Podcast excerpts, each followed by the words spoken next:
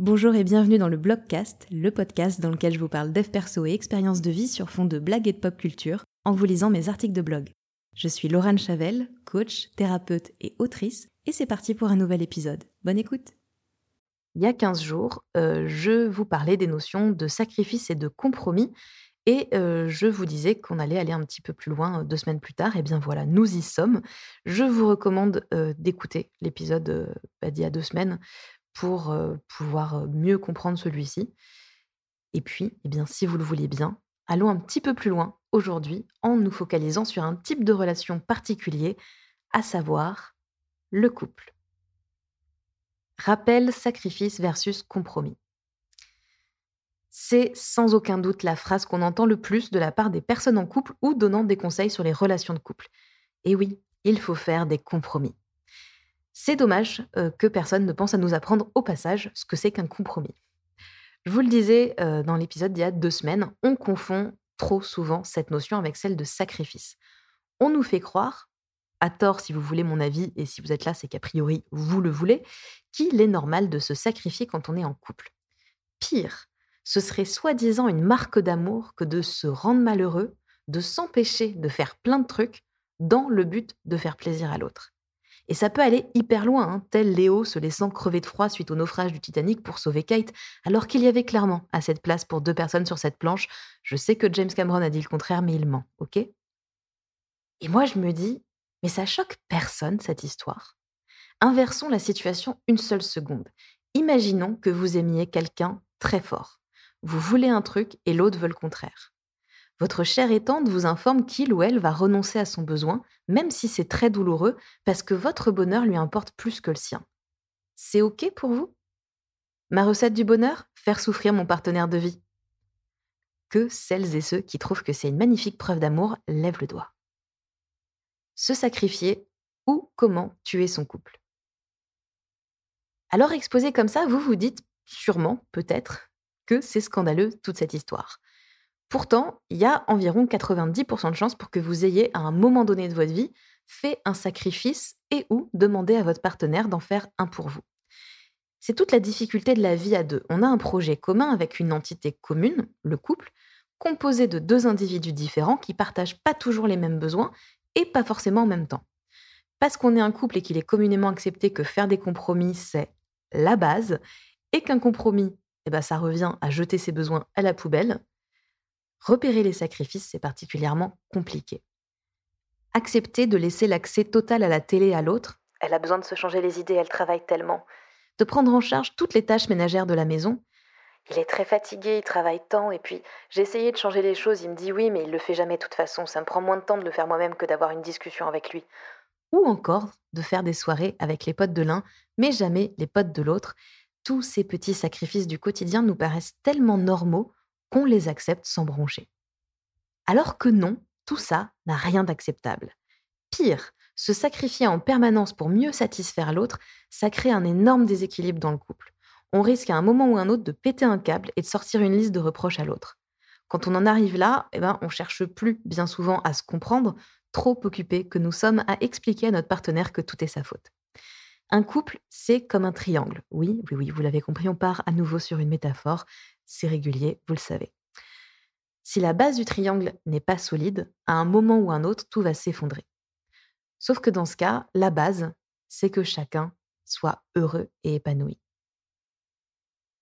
Repérer les sacrifices, chercher un compromis. Comme on est sur un processus super automatique, repérer les sacrifices qu'on fait à la gloire de l'autre et au nom de l'amour, qui lui n'a rien demandé, rappelons-le, ça peut être très compliqué. Heureusement, la nature est bien faite et nous a dotés d'un formidable système d'alarme bien plus efficace que tous les produits de Securitas. J'ai nommé les émotions. Encore elles. Elles sont les garde-fous de nos besoins, nous protègent et nous guident vers le bonheur.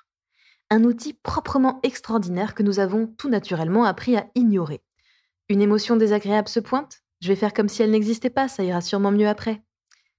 Et si, à la place, on l'a capturée pour l'interroger? Que veut-elle? D'où vient-elle? Quels sont ses réseaux? Drogue, prostitution et... Ah non, pardon, je m'emballe. Il n'empêche, identifier notre émotion, la nommer, et non, je ne me sens pas bien n'est pas le nom d'une émotion. Et comprendre la cause de notre ressenti, c'est ça qui va nous permettre de mettre le doigt sur le besoin non comblé qui se cache derrière. Ce sera donc notre point de départ pour éviter les sacrifices. Quand une situation dans mon couple me rend triste, me met mal à l'aise, génère une émotion désagréable, je le signale à l'autre. Je ne sais pas ce qui se passe, mais je sens que quelque chose ne va pas dans cette histoire. Je vais y réfléchir et je reviens vers toi à zap. Est une phrase tout à fait acceptable à sortir à son partenaire. On peut ensuite prendre le temps de réfléchir à ses besoins. Qu'est-ce qui me gêne dans cette situation? Qu'est-ce que je voudrais à la place? Qu'est-ce qui pourrait me permettre de me sentir mieux? Une fois mon besoin identifié, je peux alors en discuter avec mon ou ma partenaire afin qu'on puisse chercher ensemble un vrai compromis, c'est-à-dire une solution qui nous satisfait tous les deux ou toutes les deux. Il se peut que vous vous retrouviez face à une personne qui refuse de vous écouter, de vous prendre en compte et de chercher un compromis, ou qui vous dise un truc comme Bon, ok pour cette fois, mais c'est exceptionnel. Et dans ce cas, que faire? Eh bien, j'ai envie de vous inviter à répondre à la question suivante. Est-ce que vous voulez être en couple avec une personne qui assure son bonheur au détriment du vôtre? Je vais faire un petit ajout parce que la communication dans un couple, c'est quelque chose qui est extrêmement complexe. moi, je travaille pas mal ça avec mes clients et mes clientes. Et je vois que dans la pratique, on a tendance rapidement à partir sur un tout ou rien. je veux A, l'autre veut B, et en fait, bah, on a l'impression qu'à part se sacrifier, il n'y a pas de solution, alors qu'il y a toujours des solutions possibles. C'est juste qu'on n'a pas le réflexe, en fait, on n'a pas l'habitude de fonctionner comme ça, donc spontanément, on ne les trouve pas. c'est quelque chose, par contre, qui se travaille super bien en accompagnement, surtout quand on peut partir d'exemples précis, parce que on peut ouais, travailler ça et se rendre rapidement compte que on n'a pas forcément bien compris, bien entendu ce que la personne en face nous disait. alors, il est possible hein, d'être en couple avec quelqu'un de toxique, évidemment, qui réellement n'en a rien à foutre des besoins de l'autre. Mais si vous êtes dans une situation qui, est, qui vous apparaît comme bloquée, que vous, avez du mal à, échanger avec votre partenaire, ça peut être intéressant de se faire accompagner, notamment en thérapie de couple, si c'est quelque chose qui vous intéresse. Et je vous donne quand même l'info, la plupart des couples, pas tous, hein, mais beaucoup de couples qui arrivent en thérapie de couple viennent quand c'est trop tard, quand il y a trop de choses accumulées. Donc voilà, je vous donne le tips, n'attendez pas que ce soit trop tard, n'attendez pas que, vous ne puissiez plus du tout communiquer. Si vous sentez que régulièrement, il y a des blocages et des problèmes à vous comprendre dans votre couple, n'hésitez pas à consulter quelqu'un. Il n'y a pas de problème. consulter un thérapeute de couple, ça ne veut pas dire qu'on a des problèmes, ça veut dire qu'on cherche des solutions et qu'on a envie de rester ensemble. Je pense que ça, c'est important de le préciser. Voilà, fin de la parenthèse et fin de cet épisode.